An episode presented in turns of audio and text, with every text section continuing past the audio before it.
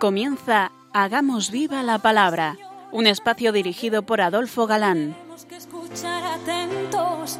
En tu palabra, Jesús, está el mensaje, el del amor, el de andar despiertos. Cuando no tenga sentido la tristeza, en nuestra historia andemos como ciegos. En tu palabra hallaremos la fuerza que nos levante y llene de sosiego. Ojalá comprendamos tu palabra. Ojalá practiquemos tu palabra. Ojalá nos envuelva tu palabra. Ojalá nos transforme tu palabra.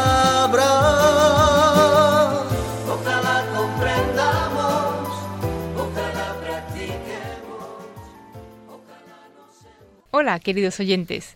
Un día más, en esta emisora de la Madre, nos encontramos con vosotros a través de las ondas, para compartir el gozo de disfrutar la palabra de Dios, buscando en vuestra compañía su vigencia y fuerza para nuestra vida, que es nuestro objetivo, más allá del mero análisis de los textos, que desde luego también es interesante. Aquí estamos de nuevo, Ana, Adolfo, y Marta dispuestos a pasar este rato en vuestra compañía. Bienvenidos a nuestro programa Hagamos viva la palabra. hola amigos, gracias por escucharnos un día más, por dejarnos entrar ahí mansamente en vuestros hogares. Eh, estamos viendo el libro de Josué y en la pasada emisión veíamos la toma de Jericó, con la especial ayuda de Yahvé y cómo fue dada la ciudad a la anatema. Y explicamos también en qué consiste y para cuya comprensión, como en todas las ocasiones, es necesario viajar por nuestro imaginario túnel del tiempo y tratar de meternos en aquel marco histórico. Recordaréis la ayuda que Raab, la cortesana, prestó a los espías que fueron a explorar la ciudad de Jericó, y cómo éstos prometieron salvar su familia del anatema. Pues Josué cumplió su promesa y la casa de Raab fue respetada. En principio, Raab y su familia fueron instalados fuera del campamento israelita, pero pronto fueron admitidos, pues dice el texto Raab habitó en la casa de Israel hasta este día, porque había escondido a los mensajeros. Como miembro de Israel, dejó de ser cananea. Recibió más de lo esperado, pues Raab, entre otras cosas, entró con su descendencia en la línea del Mesías. Dicen los comentaristas de la Compañía de Jesús en su Biblia comentada que hay un trazo magnífico de universalismo en medio de un cuadro particularista. Las naciones se unen al Israel de la promesa. Si parece todo fácil en cuanto a conquistar la tierra, en el libro siguiente, en el llamado de los jueces, veremos que costó lo suyo. Todo se debe a que, para los escritores sagrados, no se trataba de acontecimientos profanos, sino de acontecimientos teológicos, Por eso nosotros vamos a las enseñanzas. que es tanto como decir que los seglares nos tenemos que dejar de zarandajas si, querernos- si queremos aprovecharnos del mensaje. Sean los llamados por Dios y dotados de ciencia los que nos orienten, enseñen y aclaren. Josué maldijo al hombre que reconstruyese la ciudad de Jericó. Dijo, En su primogénito echaré sus cimientos, y en su hijo menor levantaré sus puertas. y efectivamente en tiempos de Ahab, Gel de Betel la reedificó. Y dice el libro primero de los reyes Echó los fundamentos al precio de su primogénito, y las puertas al precio de su hijo menor. No todos los hombres de guerra fueron fieles a lo ordenado, y esto acarreó consecuencias. Acán, de la tribu de Judá, se apropió de objetos de los que tenían que haberse dado a la anatema. Y dicho de forma antropomórfica, o sea, como si Dios fuese uno de nosotros, dice el agiógrafo que por eso La cólera de Yahvé se encendió contra los hijos de Israel. Dios no se encoleriza, no se enciende jamás por enfado. Ya hemos dicho que está expresado de forma antropomórfica. Pero hay aquí una lección que sí merece pararnos en ella. El pecado de apropiarse de lo prohibido fue de Acán y posiblemente de su familia. Y hemos escuchado que el enfado de Dios fue contra los hijos de Israel, de donde el pecado de Acán afectó para mal a toda la colectividad.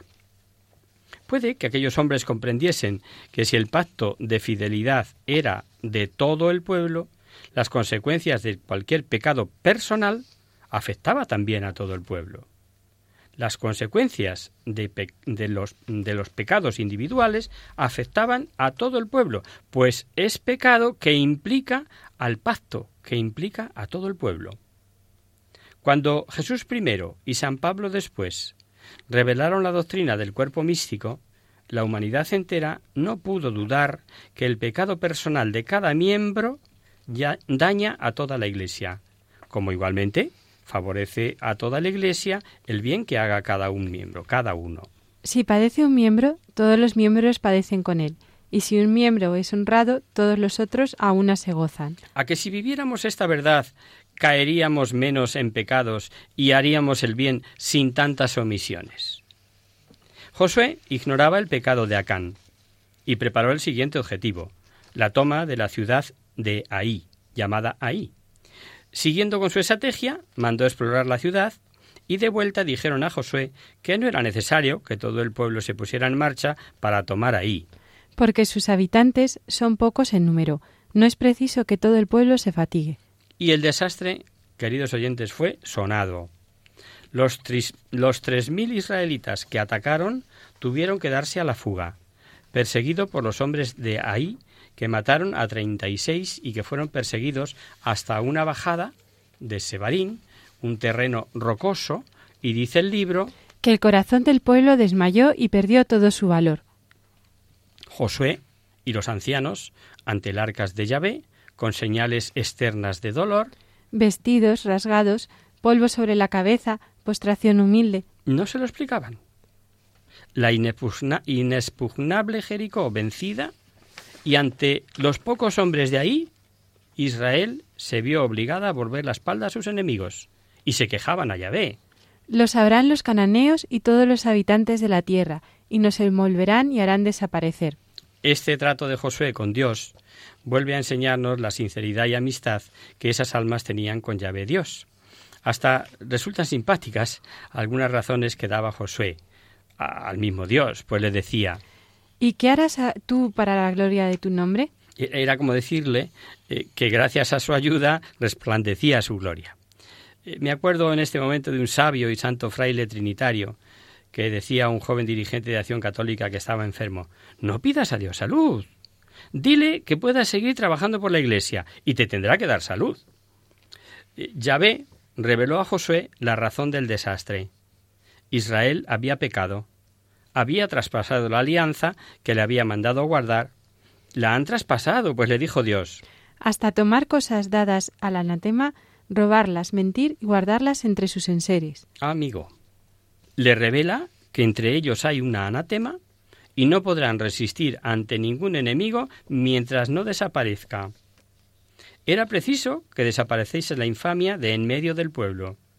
No olvidemos que, se había sembrado el desconcierto entre el pueblo y no volvería el pueblo a recobrar ánimo y confianza en Yahvé su Dios hasta que no se castigase al culpable. El mismo Yahvé le dijo a Josué lo que había de hacer. Averiguar el culpable llamando tribu por tribu, familia por familia, casa por casa y cabeza por cabeza. Yahvé se había comprometido a ir señalando, posiblemente por medio del Umín y Tumín, que ya conocemos, hasta dar con el culpable y así fue señalando la tribu de Judá, y tras ir señalando familia, casa, persona, quedó marcado Acán. Y Josué, a pesar de lo que Yahvé le había revelado, quiso tener la confesión del propio culpable, y Acán confesó. Es cierto, soy yo, el que ha pecado contra Yahvé Dios de Israel. Acán había cogido, además de un hermoso manto, doscientos ciclos de plata, una barra de oro de cincuenta ciclos de peso, más menos medio kilo, le cegó la codicia, y él mismo reconoció. Codicioso los cogí, y los enterré en medio de mi tienda, poniendo debajo el dinero. Acán, como prescribía la ley, fue lapidado por todo el pueblo y volvió a normalizar sus relaciones el pueblo con Yahvé y contar con su ayuda. Y termina el episodio diciendo Echaron sobre Acán un gran montón de piedras que todavía hoy subsiste. Para el pueblo sería como un testigo de la infidelidad humana y de la justicia divina. Pero había que seguir la toma de la tierra, y había que volver a conquistar ahí. Josué volvió a contar con la ayuda divina, así le animó Dios a que no temiese y fuese valiente. No temas ni te acobardes, sube contra ahí. Y veréis que hemos de volver a lo de siempre. Dios ayuda, pero el alma elegida para la misión ha de poner de todo cuanto pueda de su parte. Y como Josué, ya lo hemos dicho, era un formidable estratega y había escuchado lo de la persecución de los habitantes de ahí, estudió y, planificó. Unió a todos los hombres de guerra. De noche salieron, separó una parte que se quedó con él y preparó una trampa. El grueso de los hombres debían de estar prestos detrás de la ciudad para una emboscada a la señal de Josué. La preparación y la estrategia era francamente buena. Cuando los hombres de ahí vieran a los que iban con Josué hacia la ciudad, saldrían otra vez, como la anterior tras ellos, y ellos huirían. Y Josué les dijo, Dirán, huyen de nosotros como la primera vez. Entonces, saliendo vosotros de la emboscada, os apoderaréis de la ciudad. Y así ocurrió.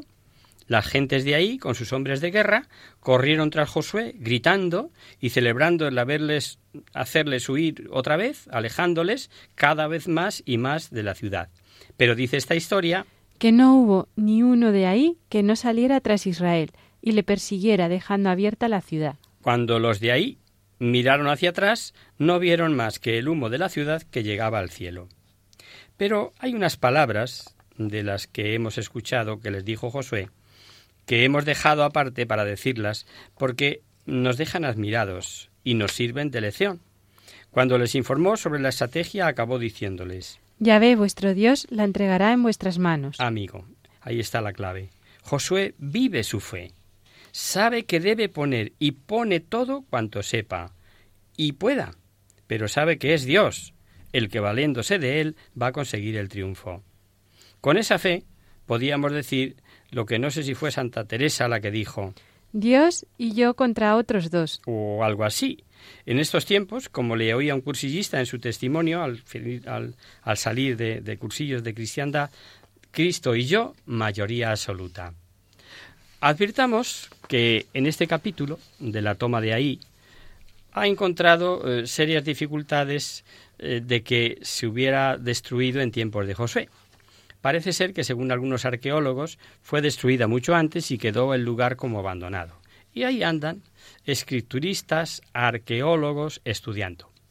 Uno, que si es un relato legendario, épico, teniendo en cuenta la finalidad teológica de explicar el montón de ruinas impresionante encontrado de la destruido, y atribuirlo a la destrucción por parte de Josué.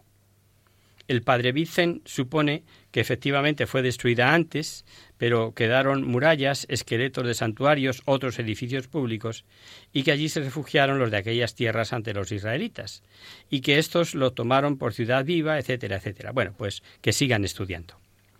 Josué edificó un altar, ofrecieron holocaustos y sacrificios eucarísticos, y sobre las piedras del altar escribió Josué una copia de la ley que Moisés había escrito delante de los hijos de Israel. Josué leyó todas las palabras de la ley en presencia de toda la, de la asamblea, mujeres, niños, extranjeros, y sigue el libro con un pasaje simpático, una estratagema de los gabaonitas.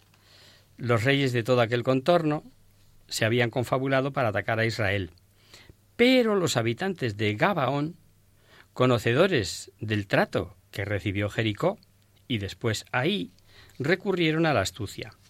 Gabón estaba a unos 10 kilómetros de ahí, o sea, un paso.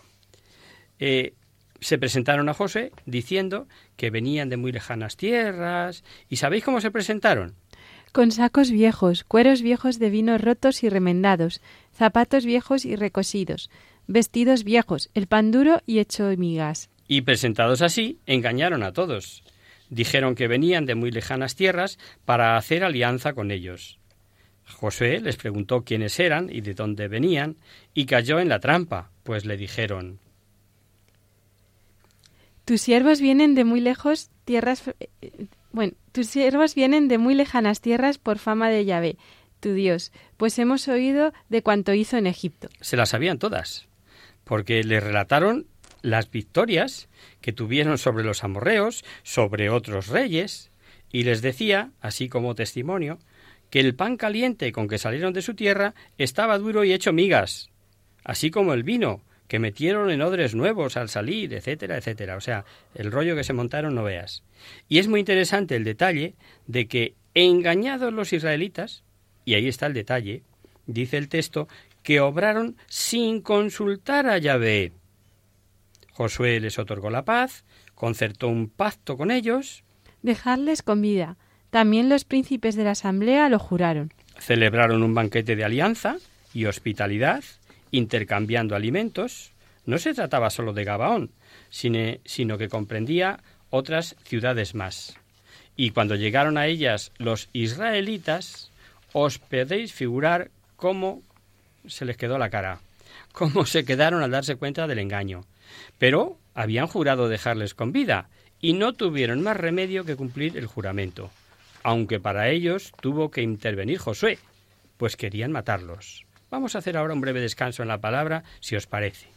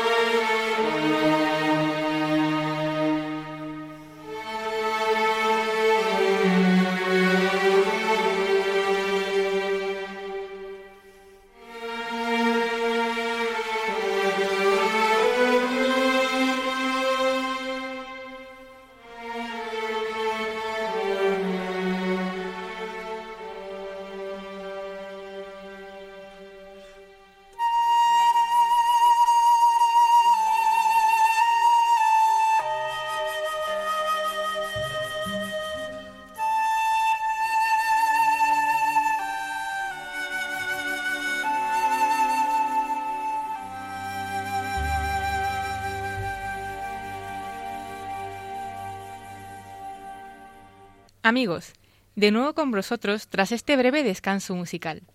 Os recordamos, queridos oyentes, que sintonizáis el programa Hagamos viva la palabra. Si queréis contactar con nosotros vía correo postal, lo podéis hacer a Radio María, Paseo Lanceros, número 2, primera planta, 28024 de Madrid. O si lo preferís, el correo electrónico hagamos viva la palabra arroba radiomaria.es. Para los que se acaban de incorporar, decirles que estamos desarrollando el curso de la historia de la salvación a través de los libros históricos del Antiguo Testamento, y concretamente con las andanzas de Josué en la conquista de la tierra prometida. Así es. Eh, antes del descanso, veíamos cómo se le habían jugado al pueblo de Israel los Gabaonitas, con el engaño de que venían de muy lejos, cuando estaban ahí a un paso, con que querían la paz y yo qué sé y celebraron la alianza con un banquete, consiguiendo que respetasen su vida, cuando era todo falso. Ahora se comprende el interés del geógrafo advirtiendo que no habían consultado a Yahvé. Toda una lección. Josué, ya sabemos, tuvo actuar para que no les matasen y se quejó. ¿Por qué nos habéis engañado diciendo que vivíais lejos, siendo, siendo así que habitáis junto a nosotros? Alegaron que lo hicieron por miedo, porque sabían las órdenes que Yahvé había dado a Moisés para destruir aquella tierra. Y Josué, tras un... Malditos vosotros. Que, que le llevaba la esclavitud, les puso como leñadores y aguadores al servicio de la comunidad israelita y del altar de Yahvé. Dicen los comentaristas de la Biblia comentada de los profesores de Salamanca que el pacto perjudicó a Israel puesto que el territorio objeto de la alianza, junto con Jerusalén, que no había sido conquistada, separaba a la tribu de Judá de las restantes tribus. Y eso estratégicamente tiene su importancia, como iremos viendo más adelante si seguís asiduamente nuestras emisiones. La separación de la de Judá de otras tribus. Quedaos con esto. Otra razón para ver la importancia de haber tomado una decisión un tanto a la ligera y la importancia de que quedase por escrito que no habían consultado a Yahvé. Y con esto pasamos al capítulo 10 del libro con un relato que ha llamado la atención en cuanto a su género literario. Puede haber mucho figurativo para que quedase el carácter y la importancia del hecho. Como nos corresponde decir, eso es cosa de los estudiosos. Pero nos parece muy lógico el comentario que los profesores ya citados de la Compañía de Jesús dicen que el capítulo está desarrollado con, con unidad transparente en sus líneas generales y dan las razones que puede haber para que se presente como producto de dos tradiciones o documentos diversos, o como un solo relato cargado con añadiduras intencionadas en algunas de sus partes, etcétera, etcétera. Pero al final dicen Difícilmente podrá destruirse la unidad de ese tratado de paz entre Gabaón e Israel. Enterado el rey de Jerusalén de lo ocurrido, pidió ayuda a otros cinco reyes de por allá y decidieron atacar a los Gabaonitas. Por cierto, es la primera vez que en la Biblia aparece Jerusalén. Los Gabaonitas pidieron ayuda a, José, a Josué en virtud del tratado, del pacto que habían hecho, y esta vez sí que, tras escuchar a Yahvé, se lanzó contra los cinco reyes, les causó una gran derrota y los que quedaron se dieron a la fuga. Y aquí entra el famoso pasaje de si el sol se paró o no se paró. Dios les ayudó con una tremenda tempestad que causó más bajas a los enemigos que, caída, que caídos en la batalla. Eh, cuando el eclesiástico, o Sirácida, ya sabéis que se llama de las dos maneras, nos recuerda las glorias de Josué, dice Invocó al Altísimo Soberano cuando los enemigos le estrechaban, y le atendió el gran Señor lanzando piedras de granizo con, de gran violencia. Vamos al relato. Aquel día cayeron en manos de los hijos de Israel los amorreos.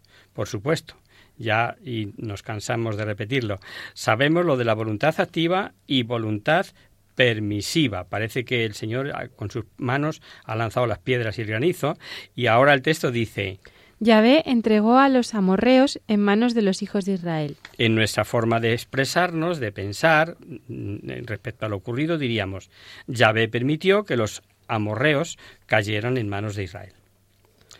Parece ser que le faltaba tiempo a Josué para terminar la batalla, y como de noche no se guerreaba, no se podía, es por lo que leemos. Habló Josué Yahvé a la vista de Israel. Y aquí está la más que célebre orden de Josué al sol, ojo, y a la luna, que parece que nada más nos acordamos de lo del sol, ordenándolos como si fuesen dos soldados más. Sol, detente contra Gabaón, y tu luna sobre el valle de Ayalón.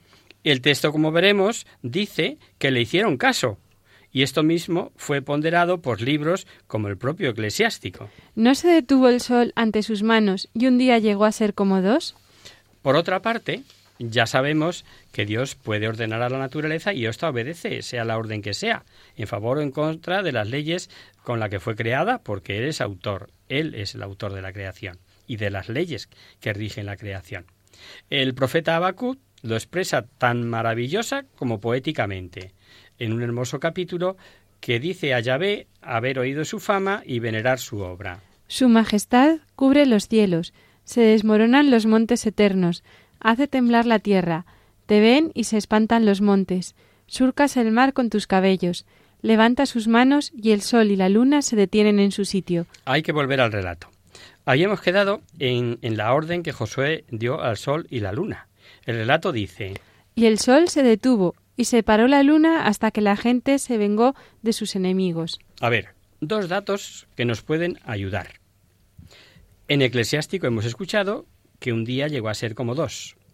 Y otro dato es que la detención, según el texto, duró solo hasta que acabaron la batalla, hasta que se vengó de los enemigos, hasta que dieron por terminada la batalla. Dos datos que bien pueden avalar la interpretación de que no es necesario pensar que Dios paralizase el universo. Dice Ricciotti. Todos convienen sobre el hecho de que no fue una verdadera perturbación astronómica. Exacto.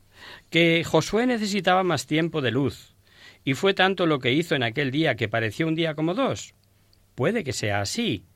Eh, quedó estupendamente expresado en que Josué pidió y el sol se paró. De otra forma, ¿cómo pudo hacer tanto en tan poco tiempo? Y si hizo tanto, ¿es que no precisó más horas de luz? Y si lo consiguió, ¿no es que, no, es que el sol seguía alumbrando, que no se escondía? Pues nada extraño es que lo expresase el agiógrafo diciendo... Y el sol se paró.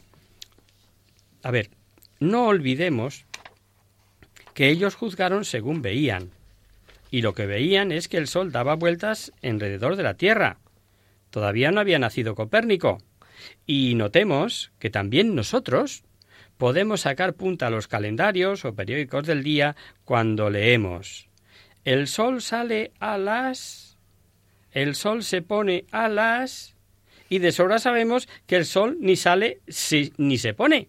Es la Tierra que gira alrededor del Sol. Y sin embargo no nos escandalizamos. Sabemos lo que nos quiere decir el calendario. El que otros libros como Eclesiástico lo exprese como si Dios hubiese parado el firmamento tampoco extraña, ya que a lo que van es a resaltar en versión poética el triunfo y trascendente por el que quedó abierto todo el oeste, todo el mediodía de Palestina, gracias a Josué y a su fe. Y lo registraron de esta manera, en versión popular y poética. A ver, que se entere más de uno, porque algunos dicen... Habían llegado a pensar que el texto abría una brecha en la absoluta inerrancia de los autores sagrados. Así lo dicen, por ejemplo, los profesores de Salamanca, a excepción de que mm, nosotros habitualmente decimos listorros y esa palabra la tenemos patentada. Entonces los profesores de Salamanca dicen los críticos independientes. Bueno, es un poquito de, de broma para distender el ambiente. Eh, dejemos a los eruditos que sigan opinando. A nosotros no nos pasará lo que a Galileo, que dicho sea de paso, se dice que el Papa de entonces, el Papa Urbano VIII, gran científico, no hacía ascos a lo que Galileo creía, que es la Tierra que se mueve y no el Sol. Lo malo de Galileo fue que se metió en querer corregir exégesis y zarandajas teológicas contra lo que pensaban los exegetas, tomando esos textos y por su cuenta intentar convencer de su teoría y, y sufrió el ser condenado. Ojo, a algo disciplinar. El decreto no era doctrinal, sino disciplinar. ¿Que faltó caridad? Posiblemente. A partir de aquí, Josué fue venciendo y conquistando ciudad por ciudad, venciendo rey tras rey, Relatos que nos cuesta trabajo digerir si nos olvidamos de aquellas leyes de guerra y de que Dios lo permitía porque era el castigo a las aberraciones y maldad de aquellos hombres. Por ejemplo, leamos. Josué batió toda la tierra, la montaña, el mediodía, los llanos, con todos sus reyes, sin dejar escapar a nadie, y dando al anatema a, y dando al anatema a todo viviente, como lo había mandado Yahvé. Aunque ya veremos en el siguiente libro de los jueces los problemas que tuvieron en la tierra prometida los israelitas, este libro ya apunta algo. La guerra que hizo Josué contra todos estos reyes duró largo tiempo. No se había conquistado todavía toda la tierra, pero Josué era de edad avanzada, y Dios le mandó que hiciese ya la distribución, incluso de las partes aún no conquistadas, y le dijo cómo. Distribuye por suertes esta tierra en heredad a los hijos de Israel, como yo lo he mandado. Lo probable es que esas suertes se echaran valiéndose del Urín y Tumín. El libro pormenoriza las partes que corresponden a cada tribu y en el reparto no faltaron las ciudades de asilo de las que mm, ordenó Moisés y que ya vimos en libros anteriores. A las que pueda oír el, homicida que haya matado sin querer y que le sirvan de asilo contra el vengador de sangre. Eh, naturalmente, como quedaron sin derecho a reparto, pues recordaréis que los de la tribu de Leví no tenían que entrar en el reparto de la tierra prometida, había que facilitarles ciudades en las que residieran, y así lo hicieron. Eh, es como trabajar sobre el plano. En este caso no estaba conquistado todavía, pero ya delimitaron lo que correspondía a cada tribu. Josué, ya anciano, habló a toda la comunidad, les recordó, resumiendo su obra, que debían esforzarse en guardar la ley, sabía que le quedaba poco de vida. Mirad que yo me voy ya por el camino de todo el mundo. Y las últimas advertencias de Josué tienen lo suyo. Les recuerda que Dios ha cumplido siempre todas sus promesas, pero que igualmente, si son infieles, cumplirá sus amenazas. En resumen les dice si quebrantáis la alianza de Yahvé, vuestro Dios os ha impuesto, y servís a otros, a otros dioses, desapareceréis rápidamente de la espléndida tierra que os ha dado. Ante la asamblea plena de Israel, Josué hizo un recuerdo de la vocación de Israel, arrancando desde la procedencia de Abraham hasta llegar al tiempo y lugar en que se encontraban disfrutando de una tierra que no habían sembrado ni plantado y de la que se estaban alimentando. Una vez más, les anima a servir a Yahvé y les reta. Si no os parece bien servir a Yahvé, elegir hoy a quién queréis servir. Eso es. Y todos le respondieron. Lejos de nosotros abandonar a Yahvé para servir a otros dioses. Y Josué, ojo a esto, escribió estas palabras en el libro de la ley y puso una gran piedra diciendo Mirad esta piedra, será testigo contra vosotros. Recordad esto para más adelante. Murió, dice el libro, a los 110 años, edad que era para los semitas símbolo de perfección e ideal de vida. Así se dijo también de José. Un escrito egipcio se halló mm, que, que decía eh, de un personaje como perfecto y sabio. Era de 110 años. Y el libro termina por último dándonos cuenta de otros dos detalles. La sepultura de Siquén, de los huesos de José. Los, los restos de José que los israelitas habían traído desde Egipto fueron enterrados en Siquem, en el terreno que Jacob había comprado por cien monedas de plata. Y otro pasaje, otro mm, detalle más, el de la muerte de Eleazar, hijo del sacerdote Aarón. Cuando murió Eleazar, hijo de Aarón, lo enterraron en la, en la colina con su hijo Finees, la cual le fue dada en los montes de Efraín. Y con esto, queridos oyentes, terminamos el libro de Josué. El próximo día comenzaremos un nuevo libro, la más interesante también, ya lo veréis, el libro de los jueces.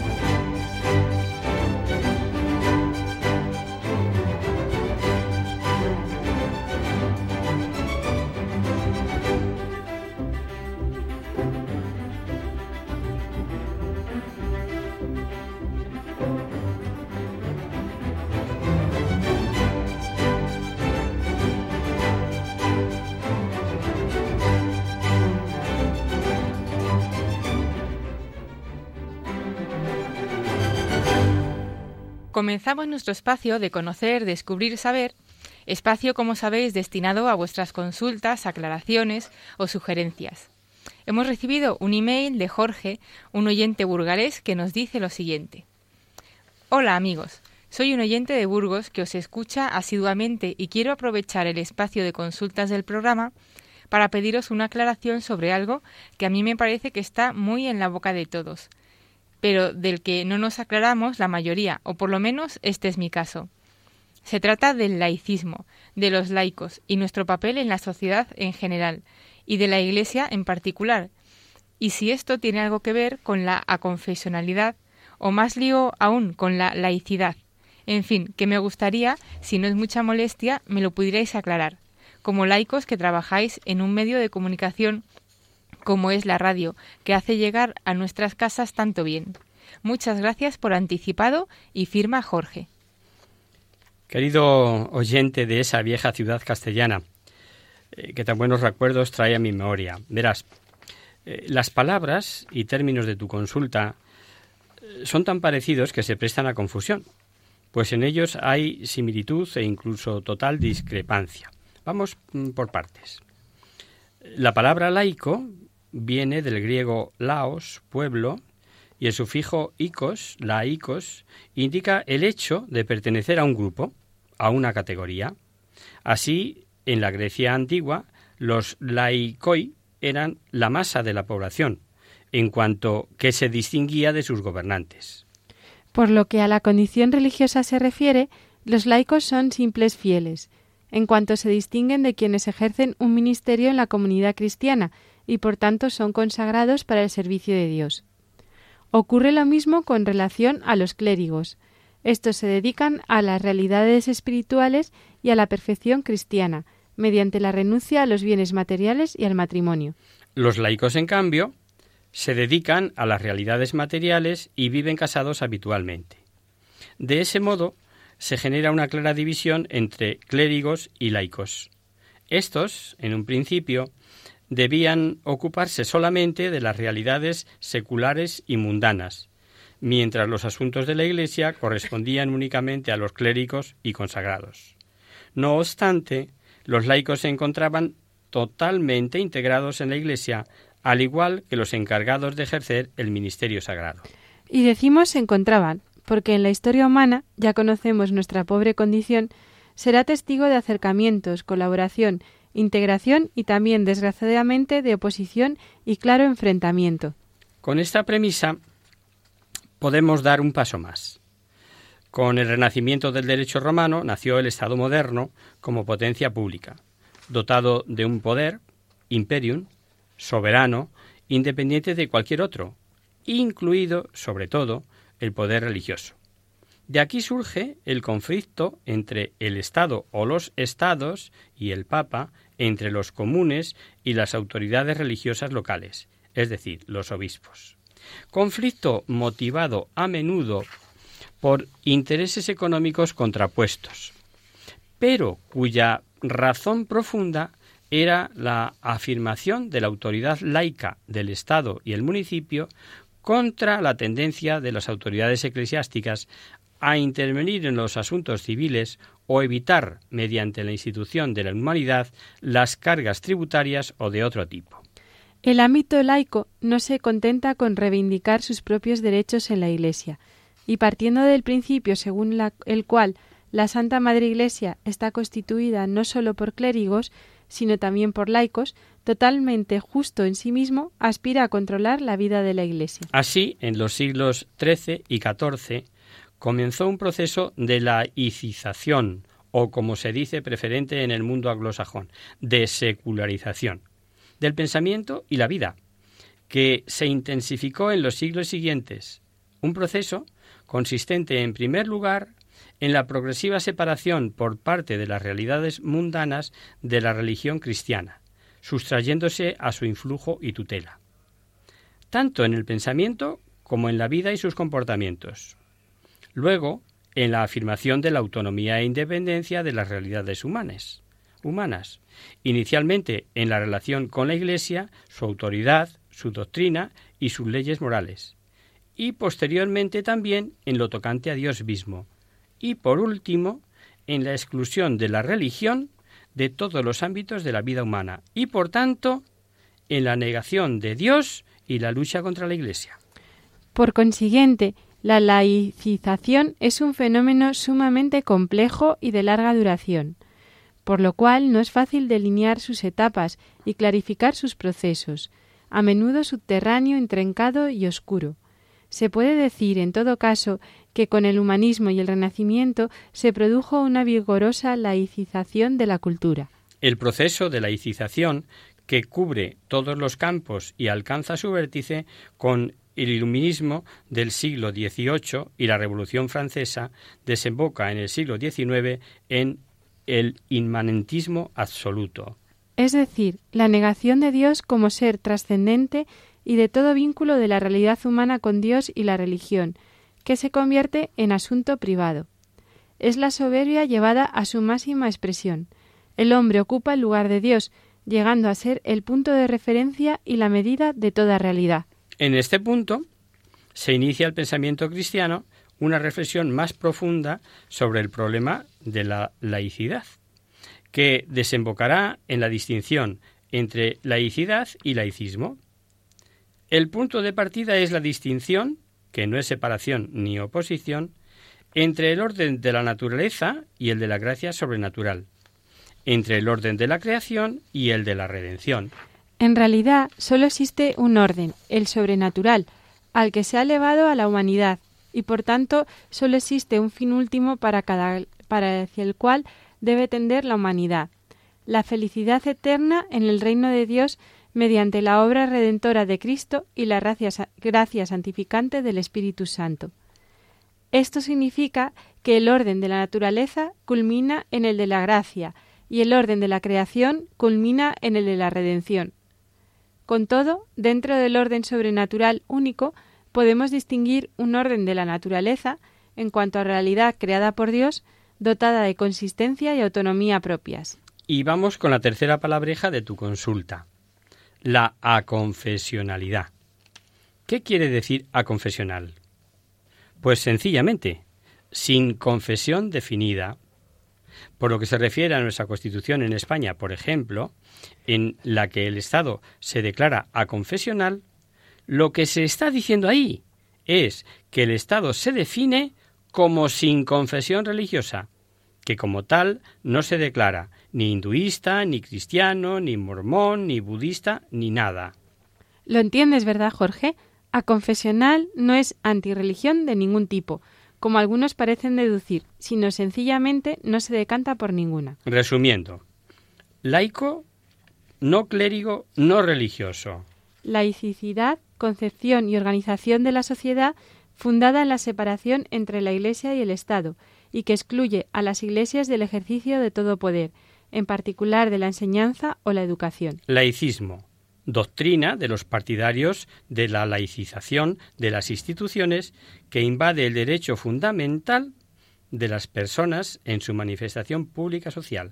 Esto es importante recordarlo y en nuestros momentos actuales. Es muy habitual, por lo que a la religión se refiere, querer reducirla al campo de lo privado. En nuestra cultura se usa como sinónimo de ese término en muchas ocasiones. Secularización, que no es del todo correcto. Y de ahí suele surgir dudas, ya que secularización es más propiamente, aunque tiene más acepciones, la cesión o paso de funciones, bienes o personas eclesiásticas al estado secular o seglar. Así se dice que un sacerdote, por ejemplo, que pide a sus superiores la secularización. Que en este caso, y por abundar un poco más en ello, no quiere decir que deje de ser sacerdote, pues una vez ordenado como sacerdote lo es para siempre. Nunca dejará ya de ser sacerdote, pues es un sacramento que imprime carácter, es decir, que sólo se recibe una vez en la vida y es para siempre. Sí que deja de hacer sus funciones sacerdotales cuando se le ha concedido la secularización. Esperamos haber aclarado tus dudas, querido Jorge. En cualquier caso, aquí nos tienes. Aquí nos tenéis, en general, queridos oyentes, para aclarar lo que necesitéis, bien en este tema de hoy como de cualquier otro. Y gracias de nuevo por vuestra escucha y por vuestras preguntas. Y hasta aquí, queridos amigos, el programa de hoy. Os dejamos con nuestra sintonía Y os recordamos que si queréis dirigiros al programa para cualquier duda, aclaración o sugerencia, participando en el espacio de conocer, descubrir, saber, estamos a vuestra total disposición y encantados de atenderos en la siguiente dirección. Radio María, Paseo Lanceros, número 2, primera planta, 28024 de Madrid. O bien, si lo preferís, al correo electrónico hagamos viva la palabra arroba radiomaria.es. El próximo miércoles, como sabéis, está el programa del Padre Jesús Silva, que alterna con nosotros. Tus palabras, Señor, son espíritu y vida. Por tanto, nosotros nos encontraremos de nuevo dentro de 15 días, si Dios quiere. Con un programa en el que seguiremos buceando en el libro de los números, que complementa y amplía la historia del Éxodo, los acontecimientos vividos por los israelitas en el desierto camino de la tierra prometida. Hasta el próximo día, amigos. Hasta el próximo día. Hasta dentro de 15 días.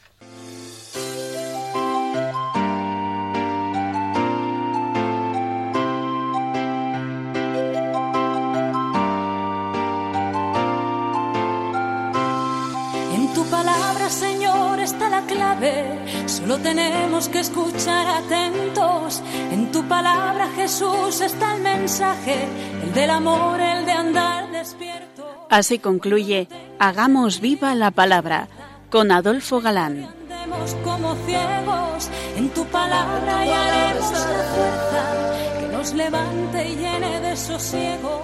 Ojalá